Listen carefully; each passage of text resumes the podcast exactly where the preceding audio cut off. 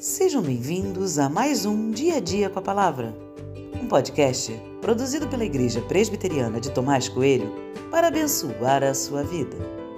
O título de hoje é A Bela e Dura Verdade e tem por base o texto de Esdras 10, 10 e 11, que diz: Então o sacerdote Esdras se levantou e lhes disse: Vocês foram infiéis casando com mulheres estrangeiras, aumentando a culpa de Israel. Portanto, façam confissão ao Senhor Deus dos seus pais e façam o que lhe agrada. Separem-se dos povos desta terra e das mulheres estrangeiras. Dizer a verdade é um princípio, um pilar, um modelo a ser seguido. Mas quem disse que falar a verdade é fácil? Nem sempre é. Falar a verdade é, de forma geral, muito exigente.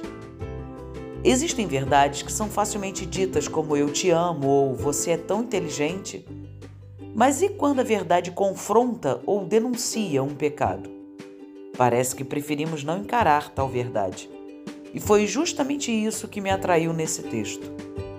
Esdras, sem rodeios ou frases de efeito, diz: Vocês foram infiéis. Direto, olho no olho, sem pensar duas vezes. A verdade foi dita mas essa não era uma verdade legal de ser dita e nem de ser ouvida. Pense no seu dia a dia. Você lida com pessoas que são infiéis? Teria coragem de dizer essa verdade olhando nos olhos? A maioria das pessoas que conheço fugiria disso. Na verdade, acho que nunca diriam algo assim. Dizemos que quem fala a verdade foi grosseiro, muito assertivo, super sincero e etc. De alguma forma, parece que as pessoas estão preocupadas com a forma e não com a verdade.